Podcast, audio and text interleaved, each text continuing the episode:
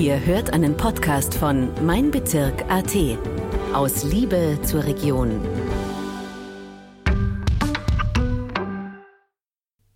Herzlich willkommen zu einer weiteren Folge der Tiroler Stimmen. Mein Name ist Christine Frei, ich bin Autorin beim Bezirksblatt Innsbruck mit meiner Kolumne Frei im Theater. Und ich freue mich heute auf ein künstlerisches Gespräch mit dem Autor, Regisseur und Leiter des Innsbrucker Kellertheaters Manfred Schild. Herzlich willkommen, Manfred. Ja, ebenfalls herzlich willkommen, danke. Manfred, Sommer ist Komödienzeit im Kellertheater, nicht nur natürlich im Kellertheater, aber das hat ja schon deine Vorgängerin Evelyn Fröhlich, die hatte ja immer Prinzipalin bei sich auf der Visitenkarte stehen, so eingeführt. Und das war damals von der Kritik durchaus kritisch beäugt. Es ist mittlerweile eine Tradition und Institution. Und diesem Jahr, im heurigen Jahr, ich kann es nicht anders sagen, hast du ja mit Extrawurst von Dietmar Jakobs und Moritz Nettenjakob, was für ein Name, wirklich ein Volltreffer gelandet. Einen Winner, wie man in der Tennissprache sagen würde, denn dieser unglaubliche Schlagabtausch um die Anschaffung eines Grills, bei dem so ziemlich alle Varianten vom Alltagsrassismus abgehandelt werden, spielt ja in einem Tennisclub, also in einem Verein. Und es ist ein Setup, das wahrscheinlich jeder gelernte Tiroler, jede gelernte Tirolerin so ziemlich kennt. Ja. Was hat dich an diesem Stück begeistert und überzeugt, dass du dir gedacht hast, das mache ich? Naja, also was für den Sommer eben wichtig ist, man wusste, es wird wirklich gute Unterhaltung und so wie ich es mag, nämlich Unterhaltung auf hohem Niveau. Ich sage zum reine Witze machen gibt es ja die äh, Comedians in, im Fernsehen. Von unserem Theater will man schon, dass man im Sommer vor allem die Menschen gut unterhalten, aber die wollen natürlich auch von uns eine Botschaft oder einen Inhalt. Und das macht es ja eigentlich nach wie vor so reizvolles Theater machen. Und bei dieser Komödie war einfach klar, die ist wahnsinnig bitterböse, weil eigentlich lacht man über Dinge, wo man teilweise den Kopf schütteln muss. Und ähm, was mir so gefallen hat, äh, sie persiflieren so gut, da gibt es diese brave bürgerliche Schichte. Und eigentlich, wenn man ein bisschen reingräbt, sagt man, sind da diese furchtbare Inhalte drunter, eben auch so dieser versteckte Alltagsrassismus. Man spricht darüber, ob man jetzt für dieses türkische Mitglied einen neuen Grill kaufen soll oder nicht. Aber man spricht nicht mit dem Türken, sondern die sogenannte Erste Welt diskutiert es unter sich. Und das ist einfach wahnsinnig pointiert geschrieben und eine gute Story. Und ich liebe es einfach, Menschen gute Geschichten zu erzählen. Das ist einfach so, ein, ja, man saß früher am Lagerfeuer und hat sich Geschichten erzählt und das machen heute Theater. Und es traut sich auch, diese Komödie was zu persiflieren, was sehr kritisch ist, und zwar ist das diese Political Correctness. Das sind ja also teilweise sind so richtige Gutmenschen. Und diese Geschichte sagt halt auch wunderschön, dass das manche einfach auch knallhart als Politikum ausspielen und sich fast so ein bisschen auf, ich vergleiche es immer gern äh, mit der spanischen Inquisition, die früher auch gesagt hat, wir sind im Besitz der Wahrheit und alle anderen sind Ketzer. Und das fällt mir einfach in unserer Zeit auf, dass das manche, die es nicht so ehrlich meinen, einfach ganz knallhart bewusst einsetzen, um sich selber in die Position, ich habe Recht zu katapultieren. Und das war das, was mir dem Stück so gereizt hat, dass die das so mutig ironisch aufzeigen, dass, glaube ich, jeder sich wiedererkennt und echt bei der Nase ertappt fühlt. Und eins war auch klar, ich habe eine sehr tolle Besetzung. Ich habe gewusst, das wird für uns eine tolle Probenzeit mit diesem Team. Und das war es auch, weil ich sage, der Zuschauer verbringt eineinhalb Stunden damit, wir fünf bis sechs Wochen. Und es war fantastische Arbeit auch für uns. Also, mhm. Jetzt eine Frage an dich als Regisseur, du hast ja inszeniert. Man sagt ja immer, Komödien seien ungleich schwieriger zu inszenieren und auch zu spielen als ernste Stücke. Stimmt das oder ist es nur so ein Vorurteil oder eine Zuschreibung? Absolut. Äh, ich sage mal, Mitgefühl zu erzeugen geht leider sehr leicht. Äh, wenn wir heute in einem Medium sind, man sieht ja, wie die Medien das oft knallhart ausspielen, ein tragisches Bild und wir sind schon minutenlang bei der Komödie ist das viel schwieriger, weil ähm, es ist immer der Grenzgang, was ist noch lustig und was ist dann zum Beispiel zu viel. Weil da reicht, also man braucht ein sehr gutes Gespür, sowohl als Regisseur als wie als Schauspieler. Da wenn man etwas zu sehr überzieht, dann sagt jeder Blödsinn, das ist platt. Also es ist eigentlich ein permanenter Grenzgang. Es ist auch ganz schwierig vom Timing, weil wenn ich jetzt alle 30 Sekunden eine Pointe abschieße, ist das zwar fünf Minuten witzig, aber langfristig auf eineinhalb Stunden geht dem Stück der Atem aus. Das heißt, ich muss manchmal sogar bewusst wieder ein bisschen zurücknehmen und man muss vor allem für die Schauspieler technisch sehr gut sein. Das hat ganz viel mit Timing zu tun. Also äh, es ist wie beim Volleyball, sagen wir. Einer brackert, der andere spielt auf und der dritte schmettert die Pointe ab. Und das muss aber teilweise wie ein Uhrwerk laufen, sonst ist das einfach nicht komisch. Und, und da braucht man immer ein sehr gutes Team und ein gutes Gespür, was ist lustig und was ist blöd. Mhm, mhm. Wir haben ja schon im Vorfeld über dieses Thema gesprochen, dass Komödie, und du sagst es ja selbst, im gesamten deutschen Sprachraum eigentlich einen sehr schlechten Ruf hat. Ja? So von wegen, wenn einer lacht, dann kann es ja schon gar nicht mehr so gut sein. Warum ist es so? Ich glaube, das hat ja geschichtliche Tradition. Ähm, wir im deutschsprachigen Raum, ich sage das immer ganz salopp, sind ein bisschen Literaturstreber. Also immer bemüßigt, äh, Großes, Tiefsinniges.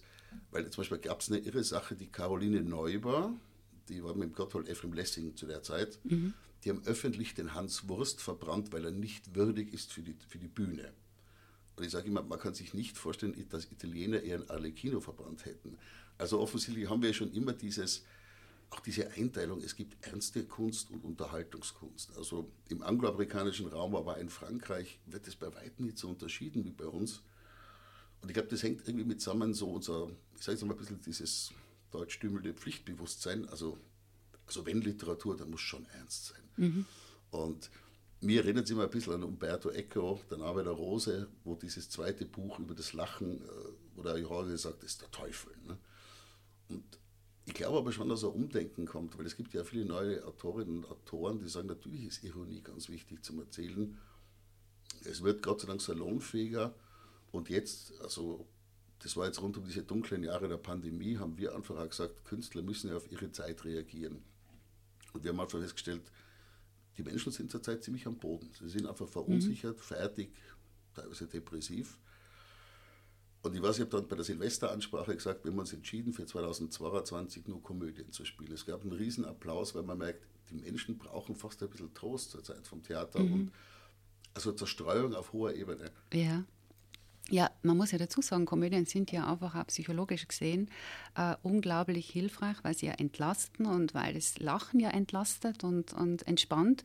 Und man weiß ja, dass Lachen auch total gesund ist. Also in dem Fall müsste man ja sagen, die Leute gehen in eine Komödie ja gesünder und besser gestimmt raus, als sie reingehen. Also insofern macht es ja eigentlich auch fast eine Gesundheitsprophylaxe, oder? Ja, das hatte schon der Anton Tschechow, dieser große russische äh, Schriftsteller, gesagt er hat seine Stücke immer Komödien genannt, weil er gesagt er würde davon träumen, dass die Leute dieses Stück sehen und plötzlich das Gefühl haben, es wäre gar nicht so schwer zu leben und glücklich zu sein. Er hat gesagt, und wenn du das die Komödie schafft, dass du rausgehst und sagst, eigentlich wäre das Leben ganz einfach, ich bist nur ein paar kleine Schrauben verändern. Also das, glaube ich, kann eine gute Komödie, dass du richtig mit Lust aufs Leben wieder rausgehst. Mhm.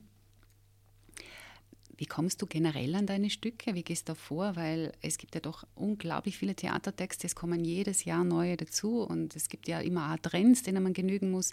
Wie ist so diese Arbeit? Das muss ja wahrscheinlich sehr detektivisch sein, oder? Es ist viel Arbeit und es gibt ja diesen schönen Spruch, wer über Nacht berühmt werden will, muss am Vortag viel arbeiten. Also ich will jetzt zwar nicht über Nacht berühmt werden, aber um einen guten Spielplan zu finden, man muss einfach viel lesen. Also wir haben schon das Glück, wir bekommen von den Verlagen auch die neuen Publikationen beworben.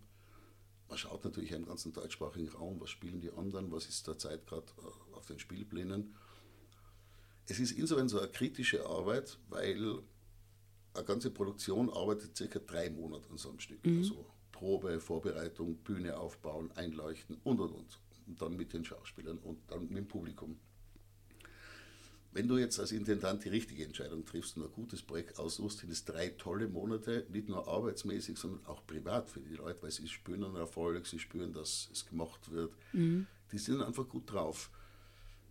Suchst aber das falsche Stück aus, ist nicht nur das Publikum enttäuscht, sondern auch die ganze Mannschaft ist einfach, verbringt dann drei Monate äh, mit dem Quatsch. Und deswegen lege ich da so viel Wert auf die Auswahl, weil das ist eine Riesenentscheidung für Monate, für ganz viele Menschen. Und das braucht halt Zeit und mit Internet ist es nicht um einiges leichter als yeah. früher. Man, man, kriegt die Texte sehr schnell und man liest und liest und liest und muss sich dann einfach irgendwann auf das verlassen, dass man sagt, das, was mir gefällt, gefällt vielleicht ein paar tausend Leute auch. Ja, was mir jetzt so auffällt, wie du das erzählst, also bei dir steht schon der Mensch, was man ja oft so im Marketing-Sprecher auch sagt, gell, der Mensch im Mittelpunkt dann, weil du sagst, also ich bin, ich bin mittendrin, die Leute, mit denen ich arbeite, sind mittendrin und äh, ich habe eine Verantwortung dafür, dass das was Gescheites ist, was ich mache, wo sich auch alle wohlfühlen. Absolut. Und vor allem, ich bin ein Vertreter, der sagt, Theater ist kein Selbsterfahrungskurs, es ist eine Dienstleistung. Mhm. Das heißt, natürlich wollen wir uns als Künstler verwirklichen, aber es darf keine Selbstverwirklichung sein. Also wir werden ja auch zur Hälfte mit öffentlichem Geld finanziert. Das heißt, ich habe ja einen gewissen Auftrag, dieses Geld äh, gut zu investieren. Und da orte ich manchmal in letzter Zeit oder in den letzten 20 Jahren haben manche das verwechselt. Theater ist kein Selbsterfahrungskurs. Also ich finde solche Sachen wie Familienaufstellung und was es da alles gibt, wahnsinnig wichtig, aber privat. Mhm. Und im Theater führt das meistens zu sehr schlechten Ergebnissen. Und das, ich glaube, je klarer man das trennt, also na, Theater ist einfach ein Beruf, ist eine Profession, wir haben auch eine Aufgabe. Und da steht natürlich schon das Gegenüber der Zuschauer im Mittelpunkt. Weil ich kenne viele, die sagen, ja, ich mache das, weil ich das machen will. Also ich mache alles, was ich am Theater mache, im Bewusstsein, dass es äh, für ein Publikum sein soll. Mhm.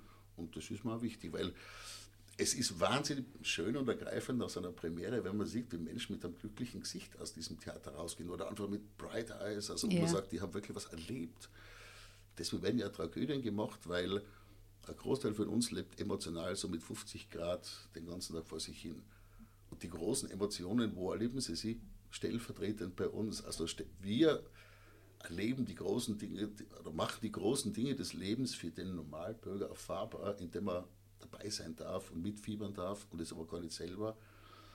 Das ist schon ein zentrales Anliegen, da den Menschen zu bewegen. Also ich habe eine polnische Lehrerin gehabt, die hat gesagt, Manfred, der dunkle Kristall muss leuchten. Ob komisch oder tragisch ist egal, es muss faszinieren. Und das ja, war so ein schön. bisschen mein Lebensmotto. Ja, wobei natürlich du, nach, das Kellertheater ist natürlich jetzt kein großes Theater, du bist ja unmittelbar einfach auch mit den Menschen zusammen. Also man, du kannst dich ja nicht verstecken, weil ich meine, du bist dann da, die Leute sind da, man hängt quasi man sehr dicht aneinander im Kellertheater, das ist so. Also das heißt, du könntest gar nicht am Publikum vorbei inszenieren, weil die würden dir das schon mitteilen dann, gell? Man würde es spüren. Äh, und, ähm, aber genau dieses Kleine, das Enge und das Miteinander macht ja auch den Reiz vom Keller aus. Ich kenne viele, die sagen, das ist einfach schon allein dieses Gewölbe, die Stufen, die man da runtergeht und dann. Also, was wir merken bei unserem Publikum durch diese relative Enge, ist gleich mal eine große Solidarität. Also, man ist da so ein verschworener Haufen und dann wird es dunkel und dann geht es oben los. Und das fasziniert mich andererseits immer wieder, weil das Publikum muss ja mitspielen. Ich meine, wir sind erwachsene Menschen, die sich auf ein Holzbrett stellen und behaupten, sie sind in Griechenland und äh, sind irgendein Jupiter. Ne? Also da braucht es ja nicht nur uns, da braucht es ja die unten, die da mitspielen und sagen, ja, mhm. wir lassen uns auf das Spiel ein. Das merken wir, wenn was passiert auf der Bühne. Uns ist eine Wand umgefallen. Die war schnell wieder aufgestellt und die Leute machen sofort wieder mit. Also wir brauchen ganz dringend, dass das Publikum sich überhaupt öffnet für die Geschichte, weil sonst können da oben machen, was ich will. Wenn die nicht offen sind, haben wir keine Chance. Also ja, das ist Resonanz natürlich, ja. Du bist ja, ich habe es ja schon angekündigt, ja nicht nur äh, der Leiter des Kellertheaters, du bist nicht nur Regisseur, du bist auch Autor und du schreibst ja immer wieder Theaterstücke. Du bist da bekannt dafür, für deine well-made plays, wie du das auch selber oft sagst, ja, äh, dass sie gut gebaut sind, handwerklich gut gebaut sind, für deine pointierten Dialoge, das muss man auch sagen. Und du hast einen sehr liebevollen Blick auf deine Figuren. Das fällt mir immer wieder auf und das sieht man auch sehr gut am letzten Stück, das du fürs Kellertheater geschrieben hast, das Stück Auszeit. Äh, das hast du ja für das famose, ich muss es dazu sagen, Kunst- und Butter, Butterbrot-Trio geschrieben. Und ich erkläre das jetzt ganz kurz für alle, die vielleicht nicht immer im Kellertheater sind. Also ich beziehe mich einmal auf das Stück Kunst von Jasmina Reza. Das ist auch eines meiner Lieblingsstücke. Das Stück von äh, Gabriel Barilli, Barilli, das ist richtig rausgekriegt. Äh, Butterbrot. Es ist jetzt nicht ganz so mein Favorit. Und äh, wer jetzt diese Stücke gesehen hat, weiß natürlich, wer jetzt dieses famose Trio ist. Es sind ja auch keine Unbekannten. Es ist einmal die Mr. Ö1 Voice, also Johann Nicolussi, der Stefan Lewetz, Stefan Lewetz, der jetzt ja auch in Extrawurst zu sehen ist, als ein ziemlicher Dauer, also wirklich ein, ein Vereinsschrull, man kann es nicht anders sagen, ja, und Hans Danner. Das Stück wird ja im Herbst wieder aufgenommen. Was mich so interessiert, äh, wie kommst du so zu deinen Themen oder wann hast du so das Gefühl, jetzt muss ich schreiben? Das ist ja dann fast wie ein Auftragswerk, das du dir selber gibst, oder? Ja, es ist meistens ein persönliches Erlebnis. Also ich war zum Beispiel wandern und habe mich im Wald verirrt. Und dann war auf einmal dieses Thema da, wie wäre es eigentlich, wenn man im Wald leben würde für eine gewisse Zeit. Und auf einmal war eine Idee zu dem Stück da. Mhm. Äh, da geht es ja darum, drei Freunde gehen angeln und einer kommt einfach von dem Angelwochenende nicht mehr zurück und die überlegen und rätseln. Also bei mir liegt meistens irgendwas äh, privates Erlebnis zugrunde. dann einfach auch ein bisschen schauen, wo ist die Stimmung zurzeit, also was bewegt uns oder so, ähm, zum Beispiel diese Rastlosigkeit, die da thematisiert wird, wieder zur Ruhe kommen, wieder einen Blick kriegen. Und oft ist auch der Ursprung äh, Schauspieler. Das heißt, äh, ich habe immer gesagt, ich bin kein Dichter, ich bin Schriftsteller, ich schreibe Stücke. Also ich habe jetzt nicht vor, der neue Thomas Beiner zu werden, war nie mein Ziel. Ich bin ein Regisseur, der schreibt. Mhm. Und es ist natürlich wahnsinnig spannend, wenn man vor dem Schreiben schon weiß, wer spielen wird. Das heißt, ich habe dann den großen Luxus, ich kann extra für drei Leute zum Beispiel eine Geschichte schreiben, wo ich weiß, ich kann die Stärken von jedem schon beim Schreiben aktivieren. Und das war dann auch so schön für uns, weil natürlich die Schauspieler haben sich auch schon gefreut, was kommt für ein Text. Und gesagt, oh, also die Frau von Stefan Lebertz hat gesagt, der kennt dich sehr gut. Er ist ja echt hinreißend, ja. Es hat dann einen riesen Spaß gemacht mit den dreien. Also. Ja. Ja, es war natürlich ein Stück zur Zeit, weil es natürlich klar war durch diese Pandemie, dass es jetzt auch um das Thema geht, so was ist uns besonders wichtig, ja, welche Werte sind uns wichtig, ja, so in der, in der persönlichen Interaktion, oder? Wichtiger wieder mal sozusagen zu sagen, wenn schon der große Kosmos nicht funktioniert, dann kann ich ja den Mikrokosmos entdecken, dass man, also die Figur, der da im Wald ist, hat gesagt, Wahnsinn, diese Schönheit war schon immer um mich herum. Ich habe noch nie Zeit gehabt, sie zu sehen. Also fliegt dann immer 10.000 Kilometer und schaue mir irgendwas Exotisches an. Aber um die Ecke ist ein Abenteuer, eine wunderschöne Welt. Und das war natürlich aus dieser Pandemiezeit, wo man sagt, gut, die große Maschinerie nicht funktioniert. Es gibt so viele Mikrokosmen zu entdecken. Also mir war nie wirklich Fahrt, muss ich sagen, in der Pandemie, weil man sagt, es, da musst du halt ganz auf Entdeckungsreise wieder gehen und neugierig sein. Mhm. Du leitest jetzt seit zwölf Jahren das Kellertheater, über dessen Gründungsgeschichte der Elmar Drechsel sogar einen Roman geschrieben hat. Und die Autorin Susanne Gurschler hat ja auch in äh, der Reihe Kulturorte ebenfalls eine Abhandlung über die Entstehung und überhaupt über das Kellertheater geschrieben. Dein Theater ist ja tatsächlich auch das erste freie zeitgenössische Theater mit einem durchgängigen Spielplan in der Stadt und dadurch eine ganz wichtige Kulturinstitution. Und ich habe jetzt nachgeschaut gehabt, Gregor Bloeb, also der künftige künstlerische Leiter von den Tiroler Volksschauspielen in Delfs, hat ja auch an der Schauspielschule der damaligen äh, des Kellertheaters ja seine Ausbildung erhalten. Also das ist schon eine Institution. Ist da nicht ein gewisser Druck dahinter, wenn man so der Leiter von so einer doch veritablen Institution ist? War vor allem am Anfang, wo man sagt, es gibt, als ich übernommen habe, gab es das Kellertheater schon über 30 Jahre. Und habe ich gesagt, ich will jetzt nicht unbedingt der neue Leiter sein, der es dann in den Keller fährt. Und okay, sprichwörtlich, ja. Ähm, natürlich hat sich sozusagen die ganze Off-Szene, also die kleineren Theater, das hat sich auch komplett verändert. Also damals, wo es Keller gegründet war, auch, also in diesen 80er Jahren, da waren ja die Landestheater noch sehr konservativ und verstockt und da waren diese jungen kleinen Bühnen die jungen Rotzer. Mittlerweile ist einfach so, aufgrund der Produktionsbedingungen, wir müssen ja einiges an Geld einspielen, äh, sind die Off-Theater um einiges konventioneller geworden als früher. Das ist einfach eine Zeitströmung. Also mehr, also wir sind mehr das experimentelle Theater, das mal Kellertheater vielleicht war, oder das ganz hochpolitische. Wir sind in dem Sinn bürgerlicher geworden, aber das ist nicht bei uns und das betrifft die, ganze Off-Szene. Also man ist entweder ganz extrem neue Formen suchen. Meine, sowas wie das Kellertheater, wenn wir immer mal in der Pandemiezeit gehabt, geschaut im Deutschsprachigen sowas wie uns gibt es fast nirgendwo. Weil Wirklich? die kleinen Bühnen spielen entweder Boulevard, mhm. also reinen Boulevard, ja. oder ganz experimentell mit Körpertanz und so. Aber sozusagen äh, ein kleines Theater, das äh, sechs, sechs bis sieben Stücke im Jahr produziert, eher normal, gibt es kaum noch. Mhm. Also, also in Deutschland haben sich alle auf, auf, eigentlich auf Boulevard spezialisiert, weil sie so dringend das Geld brauchen. Oder eben aufs Experiment. Also, na, von dem her ist es spannend und ähm, noch läuft es gut und ich hoffe, das bleibt so. Mhm. Wir sind natürlich in einer krisenhaften Zeit, Manfred, das weißt du auch. Wir haben zwei Jahre Pandemie hinter uns und die haben natürlich der Kultur- und der Kunstszene enorm zugesetzt. Die Theater im gesamten deutschen Sprachraum, das weiß man, sind ja zuletzt eher halb voll wie voll gewesen. Und jetzt haben wir natürlich, als wenn es nicht genug wäre, noch die höchste Inflation äh, seit Jahrzehnten. Und ich habe jetzt erst neulich gehört, jetzt diskutieren zum Beispiel ein Herr Lanz und Herr Brecht zum Beispiel gemeinsam jetzt schon über das Verzichten und über Einkommensverluste. Wobei man dann natürlich weiß, wenn die über das diskutieren, dann heißt es für all jene, die jetzt schon nicht genug haben, und es sind ja auch nicht wenige, dass das in die Richtung Verelendung geht. Also demzufolge kann schon sein, dass Theater nochmal, wie soll man sagen, dass es noch eine schwierigere Zeit wird, weil es vielleicht die Leute auch bei der Kunst und bei der Kultur sparen. Oder wie, wie glaubst du, wird sich weiterentwickeln? Es ist so, wir haben zurzeit eine sehr gute Buchungslage, mhm. aber ich bin mir sicher, dass wir das im Herbst auch spüren werden. Ne? Also ich habe jetzt mal vor kurzem mit einem Physiotherapeuten gesprochen. Das sind so Sachen, wo man sagt, alles, was ein bisschen extra Luxus ist, wird zurückgefahren. Mhm. Und also ich glaube schon, dass es genug Menschen gibt, die sagen, aber diese 21 Euro ist es mir einfach wert und das wird da bleiben. Und doch werden wir Rückgänge haben, weil einfach Leute sagen, tut mir leid, es ist ökonomisch so hart.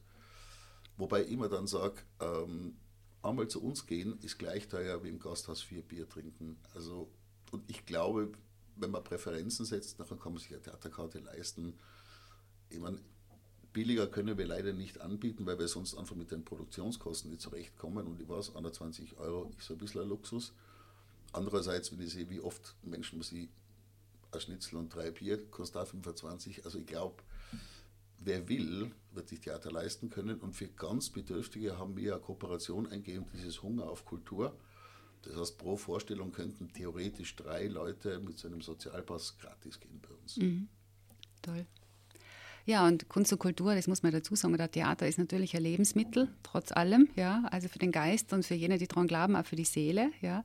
Und äh, in dem Fall müssen wir schauen, schauen wir nach vorne. Es gibt da einen wunderbaren Satz jetzt, der gerade im aktuellen Stück in den Tiroler Volksschauspielen in äh, ich bleibe hier von Marco Balzano, wo die Mutter sagt, wir müssen nach vorne schauen, denn der liebe Gott hat uns ja die Augen auch nach vorne gemacht und nicht seitlich wie den Fischen. Also in dem Sinne frage ich jetzt, ja, ich finde das einen wunderbaren Satz, ja. Äh, äh, was steht jetzt so im Herbst an? Ja, also wir bleiben jetzt mal dieser Linie treu, auf hohem Niveau zu unterhalten. Wir haben Gott sei Dank äh, die Verlagsrechte bekommen für eine sehr spannende Produktion dieser Yuval Noah Harari, der zurzeit in aller Munde ist, hatte das Buch geschrieben, uh, Homo Deus, mhm. wie wird der Mensch 2035 äh, leben. Und das ist in ein irrsinnig tolles Theaterstück uh, übersetzt worden. Also wo man auch sagt, lache ich jetzt drüber oder läuft es mir nur mit kalter Schauer. Das Stück fängt damit an, dass ein Paar beim Frauenarzt sitzt, beim Kinderarzt, und es hängt von der Kohle ab, die sie investieren wollen, wie gescheit das Kind wird. Das wird also 2035 möglich sein. Also wir werden unsere eigenen Götter und das ist wahnsinnig spannend, einerseits sehr unterhaltsam und eben wie gesagt aber auch, dass man ums Herz stehen bleibt. Dann wollen wir Auszeit wieder aufnehmen, weil wir haben leider viele Vorstellungen nicht spielen können, weil Schauspieler erkrankt war. Die üblichen Covid-Probleme halt. Mhm. Dann im Jänner, wenn alles klappt, werden wir mal im Kellertheater nach über 25 Jahren Tirolerisch. Echt, oder? Wenn alles klappt, dann können wir den Alpsteufel sagen, vom Schönherr. okay. Es ist ewig her, dass im Kellertheater auf Dialekt gespielt wurde. Und mhm. ich habe gesagt, das wäre einfach so reizvoll. Klar, wenn man Tirolerisch spielt, dann muss es ein dramatischer Stoff sein. Es gibt ja, Tirol und Komödie ist jetzt nicht so ein Freund, sondern wir sind ja eher die dramatischen. Mhm. Und dann für März haben wir ein sehr schönes Stück Atmen von Duncan Macmillan. Da geht es um ein paar, das einfach nicht, was sollen wir jetzt Kinder machen oder nicht und sich ewig nicht entschließen können. Und das ist auch sehr ironisch beschrieben. Äh, wo man sagt, irgendwann musst du springen. Also man macht es oder macht es nicht. Es gibt nicht den besten Zeitpunkt und das ist einfach ein Thema, weil ich merke, die Kinderfrage wird immer weiter hinausgeschoben und ich finde, es einmal die höchste Eisenbahn, dieses Thema aufs Theater zu bringen. Natürlich auch in ironisierter Form. Wie lange kann man warten und wann hat man das Leben verpasst? Also ähm, das wird und dann im Mai, Juni knüpfen wir was weiter, was wir letztes Jahr neu erfunden haben, und zwar diese Kellertheater-Lounge das heißt, wir bauen das Kellertheater um, nehmen ein paar Sitze raus, stellen kleine Bartische rein. Was wirklich sehr gemütlich war, muss ich ehrlich sagen. Ich hoffe. Ja. Und die Idee war einfach, weil man sagt, es ist ja schon gegen Ende der Spielzeit, man hat viel Theater gesehen, dass man sagt, wir machen Live-Musik oder äh, Kabarett. Man kann bei uns ein Viertel Wein trinken, sich, also man kann die Getränke mitnehmen in den Zuschauerraum. Und wir sind jetzt schon mit dem Daniel Lenz, mit dem Kabarettisten in Verhandlungen oder in Gesprächen wir wollen da weg nicht nur A-Produktion sein, wir wollen vielleicht wieder ein bisschen eine Plattform für die Nachwuchskünstler werden, weil es gibt gerade für junge Kabarettisten oder so gibt es ja nichts mehr. Das Bierstittel gibt es nicht mehr. Im Treibhaus spielen eher die Arrivierten. Mhm. Und wir schauen einmal, ob das vielleicht eine, eine, jährliche Institution werden kann, dass man einfach Mai, Juni sagt, da baut der Keller um, gibt es was zu trinken, gibt es Getränke. Und wir haben ja von der Optik so gewählt, wie da gibt es diese Clubs in New York, wo einfach jeder auf die Bühne kann, der was kann. Und so, so ein bisschen Stimmung soll es sein, dass wir vielleicht nicht ein großes Major-Programm haben, sondern vielleicht da im Rahmen eine neue Kabarettistin, neuen Kabarettisten, dass wir da vielleicht auch ein bisschen eine Plattform werden. Also. Klingt unglaublich spannend. Ja, und dann habe ich noch eine letzte Frage für dich, lieber Manfred, es gibt eine Mussfrage und ja. die ist äh, nach dem Lieblingsplatz in diesem Land. Wo gefällt es dir, Manfred, privat, wenn du unterwegs bist, in der Natur am besten? Muss ja nicht nur in, in der Natur sein, kann auch irgendwo in der Stadt sein. Doch, doch, ist bei mir schon in der Natur, weil man sieht es mir zwar optisch gar nicht so an, aber ich bin eigentlich ganz leidenschaftlicher Bergsteiger mhm. und ähm, Natur ist mir einfach total wichtig. Und es gibt einen ganz verrückten Ort, neben vielen anderen, die in Tirol mag, und das ist, wenn man raufgeht über den Höttinger Bach Richtung Höttinger Alm, und da kommen ja diese Gufeln, diese Höhlen oben. Und da gibt es so einen Spitz, und da sitze ich dann manchmal oben mit meinem Laptop und schreibe. Also das ist für mich unglaublich, weil ich habe, da, da ist totenstill, wenn man zur späteren Stunde oben ist, du siehst die ganze Stadt, die Menschen, die da unten leben und alles Leben, was sich abspielt und du sitzt da alleinig so die neue Technik macht es möglich und nehme mal meinen Laptop mit und da habe ich schon so manche Seite da oben geschrieben, weil das ein ganz intensiver Moment ist, da oben in dieser Stille. Also das liebe ich sehr. Also das ist ja wunderbar, dass du das jetzt mit uns teilst. Das ist ja Gänsehaut. Du kannst ja richtig äh, nachspüren. Ja. Ich sage da vielen herzlichen Dank für dein Kommen und für das feine Gespräch, Manfred. Gerne. Ja, liebe Hörerinnen und Hörer, das war eine weitere Folge der Tiroler Stimmen. Alle Nachrichten aus Tirol finden Sie online auf meinbezirk.at und in der Printausgabe der Bezirksblätter Tirol ab Mittwoch in Ihrem Postkastel. Das war ein Podcast von meinbezirk.at. Vielen Dank fürs Zuhören und bis zum nächsten Mal. Aus Liebe zur Region.